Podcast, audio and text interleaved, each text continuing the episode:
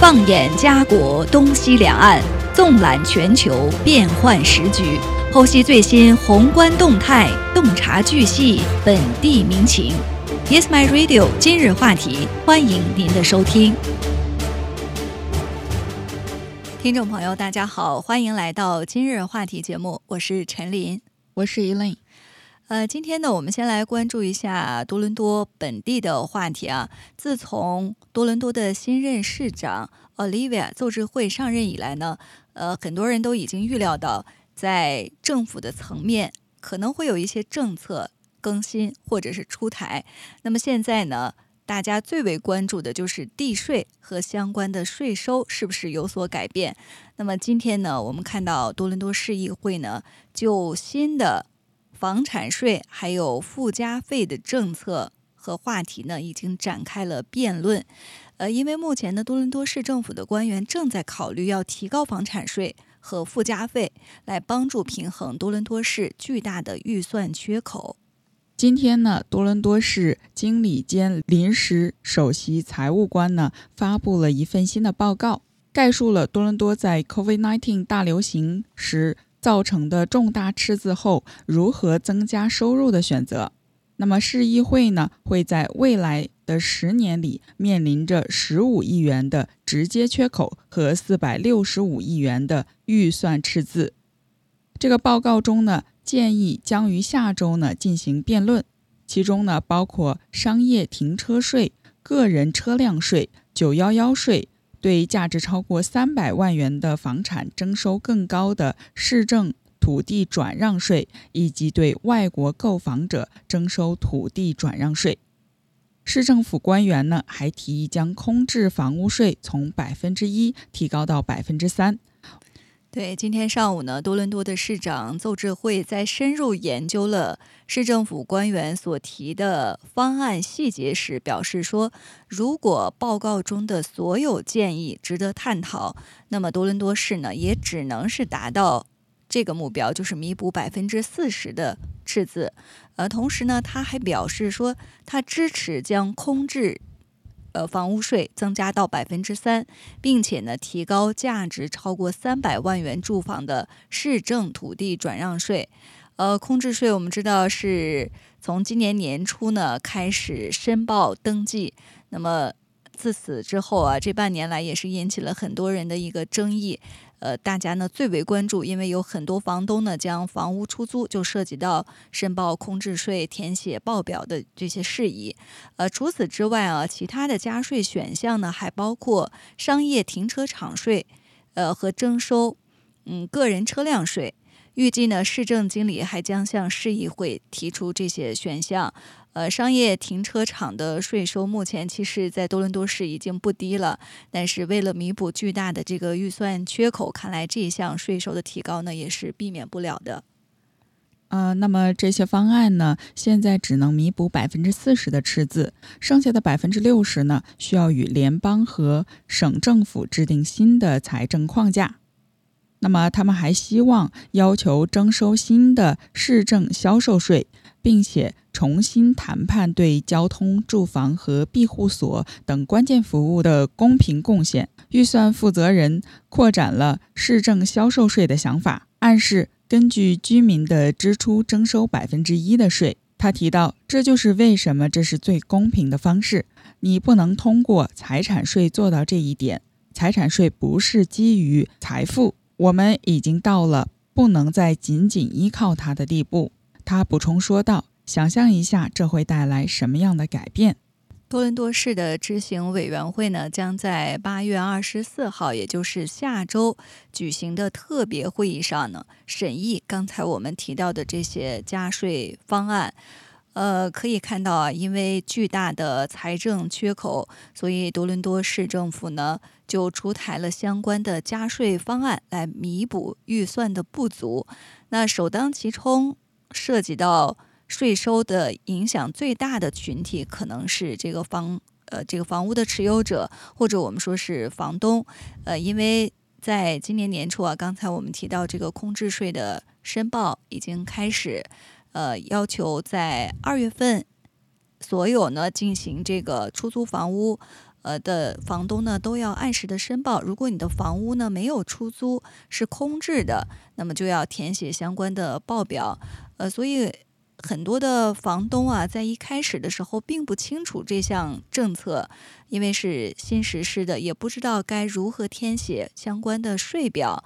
那我们也看到，呃，一些新进的这个政策出台啊，没有按时填写空置税表，有可能呢。房主还会被追缴税收，呃，我们就看到有这个报道出来啊，说多伦多的一个房主叫 Martin，他呢就遇到了这样的事情，市政府呢就要求他支付一万七千五百三十加元，就是因为他没有按时填写新的空置呃空置房屋税表，而这一笔费用呢几乎是他房屋地税的两倍。多伦多市居民呢，必须在二月底之前呢，填写新的空置房屋税表，申报他们的房屋是否有人居住。呃，Martin 说，当税表被送到他家的时候呢，他正在国外度假，因此呢，错过了提交的最后期限。但是他表示，他认为他没有做错什么，他没有犯罪，也没有被判任何的罪，他只是没有填写表格。现在呢？政府却要收收取他一点七万元的费用。那另外的这个一对夫妇呢，他们叫 Hansa 和 Meta，居住在多伦多。他们在二月的截止日期之前呢，也同样遇到了这样的事情，就是没有按时提交这个空置税的申报表格。呃，他们说呢，由于健康的问题，他们是与儿子住在一起。呃，自己的房子呢是空置的，结果他们现在被告知呢必须支付九千三百元的空置税。那这对夫妻说呢，这是一大笔钱，他们根本负担不起。而且呢，呃，他们也说这个房产不是空置的，因为他们或许有时候呢也会回去居住。呃，所以我们看到多伦多市发言人呢。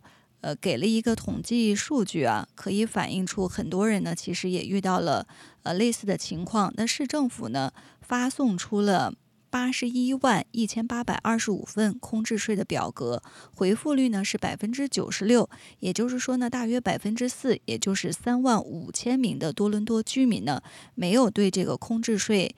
呃，填写的通知呢，做出回应。可能有些房主是忽略了表格，有些呢是没有收到表格。或许呢，有的人认为这是诈骗，所以置之不理。嗯，新的空置税的目标呢，是防止房产空置。如果确实空置，该税收费用为该房产评估值的百分之一。例如，对于一座评估价值为一百万元的房屋呢，税费将为一万元。有位房地产经纪表示呢，多伦多市政府只给居民大约三个月的时间来填写税表，有些人可能还不清楚空置税的确切含义。他也说，使用这种新的税表，如果你不申报，就意味着你的房子被空置了。按规定呢，每年都必须申报，不要忘记。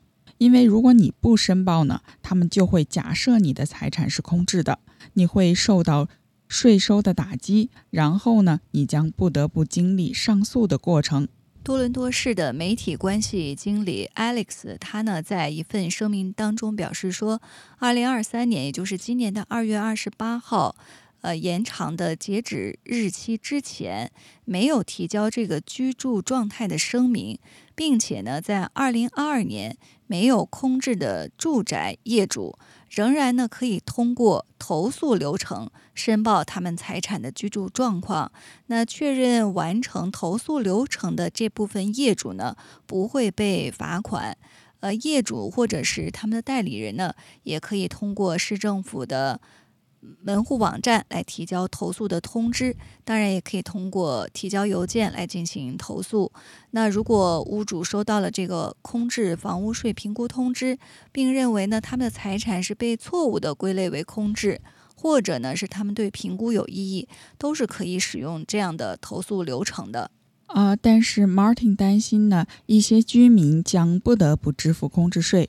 他说：“当你发现大约有三万人没有填写税收表格，以每人约一万元来计算，那么像他这样的人呢，可能会支付高达三十亿元的空置税。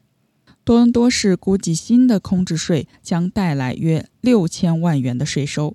嗯，这是基于目前啊这个空置税是百分之一这样的一个比例得出的一个计算。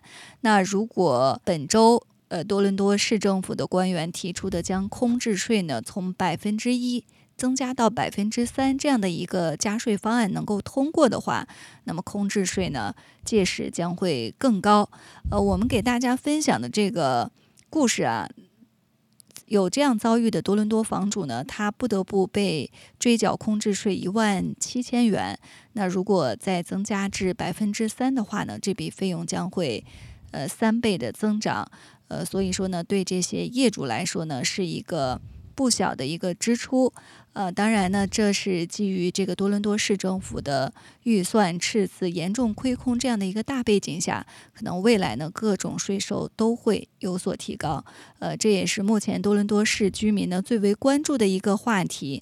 那在下周呢，这个辩论将会继续进行，届时我们看看这些加税的方案是不是真的能够通过。呃，接下来呢，我们再来关注一下。夏威夷山火这样一个话题，那很多的新闻媒体啊，最近我们都在关注。呃，旅游胜地夏威夷地区呢，是遭遇了有史以来最严重的山火。呃，其实整个夏季啊，呃，可以说这种炎热恶劣的天气呢，一直在呃笼罩着这个美国大部分地区。那在距离它的呃这个距离美国西海岸四千公里的夏威夷呢，就。引发了美国一个多世纪以来最致命的山火。呃，夏威夷最大的这个两座岛啊，夏威夷岛和毛伊岛呢，最初是呃在零星的灌木丛当中有发现火情，那么到上周中旬就发展成了致命的大火。那截止。现在我们看到的最新的消息就是，毛伊岛的大火呢已确认，呃，至少超过百人死亡，而且目前呢还有多人仍然下落不明。呃，很多网络上的人们啊进行了评论，说为什么在这样的一个旅游度假胜地出现了这样的山火、野火，导致了如此严重的危害后果。很多人也抱怨说，当时的这个户外报警系统呢根本就没有工作，没有发出预警。也有的人说呢，是这个防火设施形同虚设。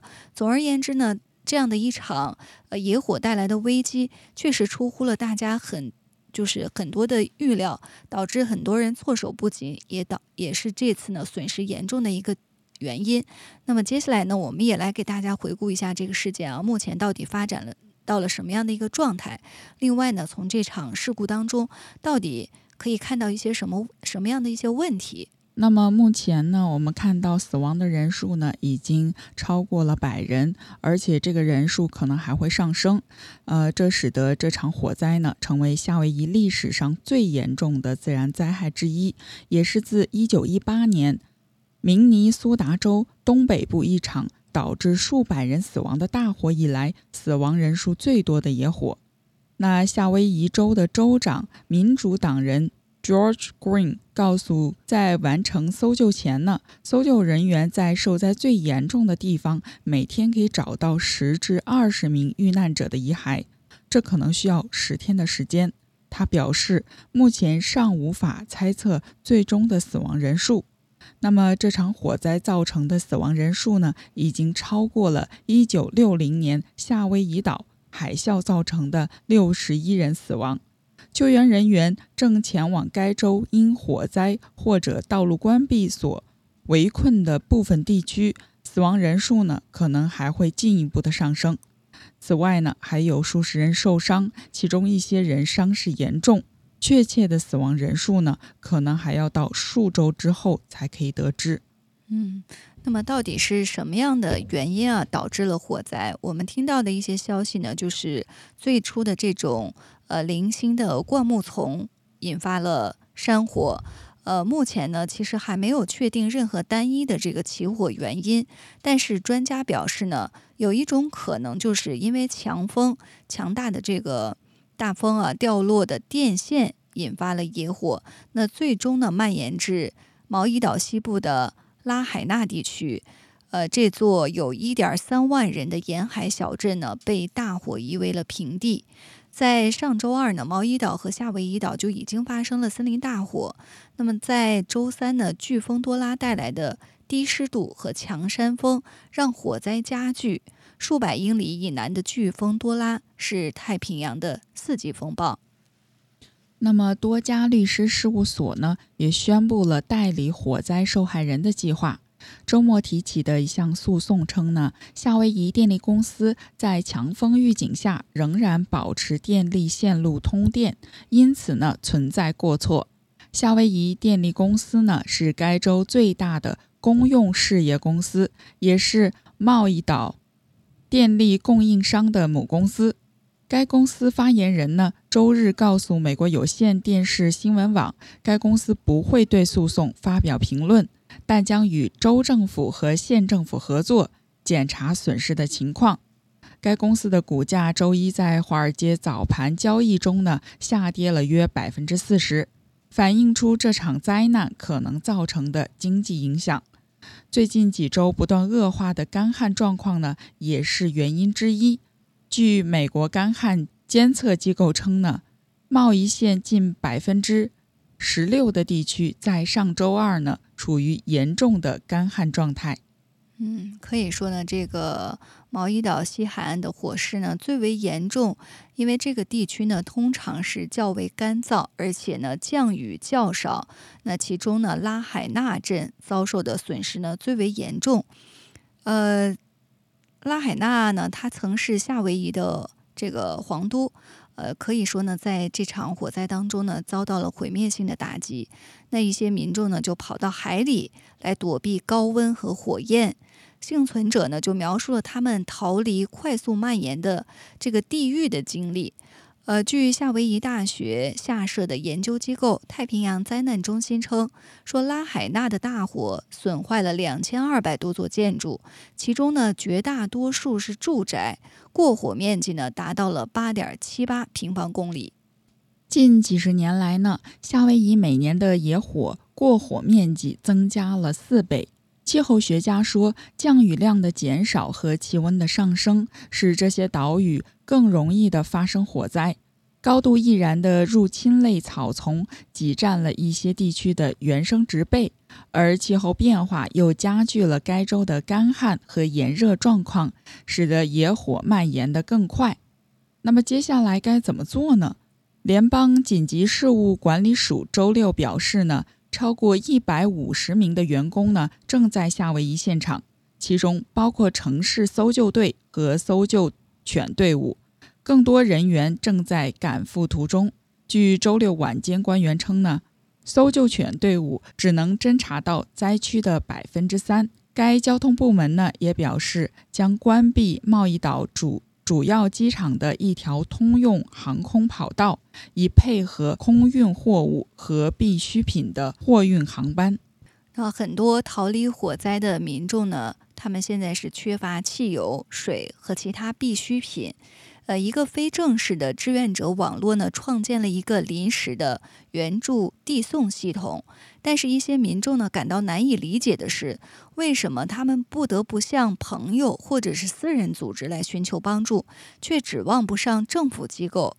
而人们越来越多的质疑官员，呃，是否应该更早的向民众发出警告，或者呢，更早的安排大家撤离？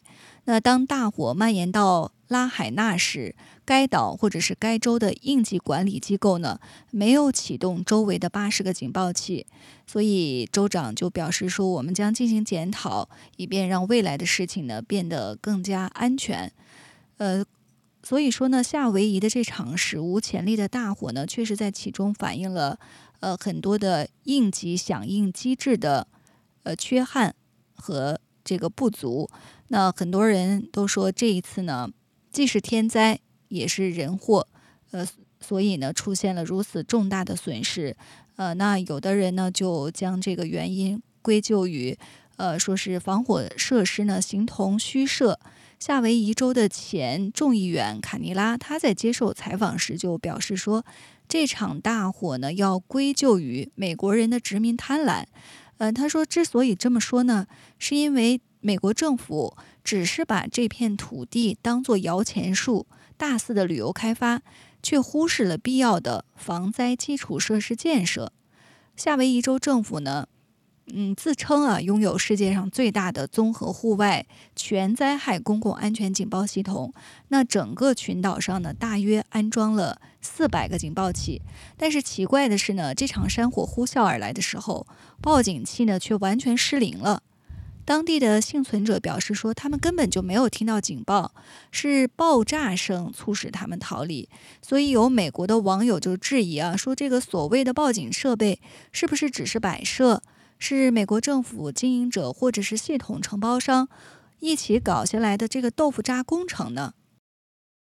嗯，那么贸易岛警察局局长约翰呢也表示，火灾发生后网络中断，也没有无线电广播，这给受灾期间的各项工作呢造成了极大的障碍。这同样是当地政府重旅游开发轻其他基础。设施建设导致的恶果。据报道呢，在贸易岛上，只有机场、酒店、娱乐设施、景点等大多数游客光顾的地点实现了网络信号的覆盖，而在其他较偏远，特别是本次受灾严重的原住民居住地呢，通讯网络设施却极度的匮乏。呃，这场山火发生之后啊。呃，不仅有当地的居民抱怨说，这个户外的报警系统呢，防火设施形同虚设，而且在这个火灾发生之后呢，救援行动也是姗姗来迟。那山火爆发的第一时间啊，上至美国总统，下至美国媒体，似乎都对此无动于衷，就好像是这个灾难啊发生在遥远的另一个国度。那美国总统拜登呢？呃，当时还在犹他州盐湖城呢参加一个筹款活动，呃，对这个山火呢却只字未提。那么到这个八月十号，他才请求国会呢批准大约四百亿美元的额外支出，呃，终于呢出现了这个救灾的事项。但是用于赈灾的资金呢只有一百二十亿美元，只相当于援助乌克兰和其他国际需求资金数额的一半。呃，所以有愤怒的这个美国网友啊，就做了这个基辅和毛伊岛的对比图。那画面显示说，呃，乌克兰人呢在购物、喝酒、逛街，但是夏威夷呢却在这个断电、断水、断通讯的状态当中苦不堪言。那么事发地夏威夷呢，恰恰是美军在太平洋地区的后勤和指挥中心。然而呢，美军的救援行动却是出奇的迟缓。当地餐厅店主批评称呢，我们居住在贸易岛，这个岛距离军队一百英里。然而，火灾发生七十二小时后，美国海军医疗船、直升机、陆军自然灾害救援设备才来到灾区。从二零零五年卡特里娜骤风灾难，再到年初的毒列车脱轨事故，再到如今的夏威夷山火。美国在对应天灾人祸的方面呢，表现出来基础设施落后匮乏，救援行动迟缓而且草率。那有网友就评论说啊，说呃，之所以出现了如此多的救援行动比较滞缓的情况呢，恰恰是说明呃两党恶斗、社会撕裂呢愈发严重。呃，说国美国的这个国家治理能力呢也出现了。呃，大问题，所以很多人也呼吁啊，对这场灾难呢进行反思和纠偏。呃，这是目前我们已知的关于这个夏威夷山火的一些最新情况。那救援工作呢还在进行当中，而且死亡的数字呢，相信在之后呢还有所上升。呃，我们也真的是不可想象，这样的一个旅游胜地却遭遇了山火。那我们从这个。呃，媒体发布的视频或者图片当中可以看到呢，很多的这个小镇都被夷为了平地。呃，作为这样的一个旅游度假胜地呢，确实是非常的呃遗憾。那对于这个加拿大民众来说呢，其实夏威夷也是他们夏季旅行的一个目的地。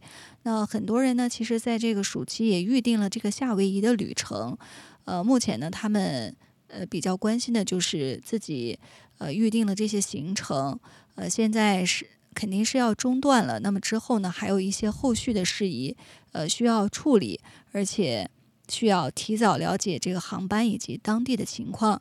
那目前呢，温哥华国际机场还有毛伊岛机场之间的航班在八月十四号，也就是本周一呢是恢复了，呃，以便呢为困在岛上的民众提供第一时间离开的机会。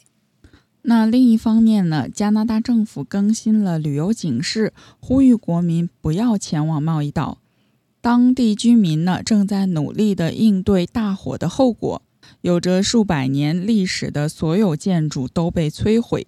夏威夷州呢，于八月九日呢，宣布进入了紧急状态。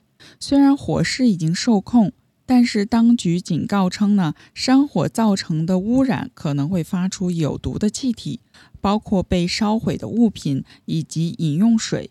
许多人呢，至今仍然无法回家。加拿大政府呢表示，当地基本服务可能会中断，包括交通、配电、供水和食品供应、电讯网络、紧急服务和医疗护理。如果身处受野火影响的地区呢，呃，国民还是应该保持谨慎行事，呃，及时了解当地的新闻和天气预报，以便呢遵循地方当局的指示，包括疏散命令。呃，另外呢，由于这个岛上的旅客减少，可能会使夏威夷其他岛屿的旅客激增，所以政府也呼吁旅客在出发前呢，应该留意当地的新闻以及最新的资讯。这是对被困在当地的一些呃民众的提示和提醒。那么，如果之前预定飞往毛伊岛的这个航班应该怎么办呢？那根据相关的这个呃信息啊，有两架航班呢是。呃，原计划在八月十五号晚上从温哥华出发飞往毛伊岛，呃，一个是西捷航空，另外一个是加航。那加拿大航空表示呢，呃，由于毛伊岛发生山火，那预定八月份航班的乘客呢，现在可以免费的进行改签安排。那符合资格的旅客呢，必须在八月九号之前购买机票，并呃，并且呢，在八月三十一号之前出发。那原始的行程呢，必须包括往返或途经毛伊岛的航班。受影响期间的航班呢，可能会更改为十月一号之前的其他日期。那具体的取决于最初购买的预定舱位的供应情况，否则呢，就会产生这个票价的差额。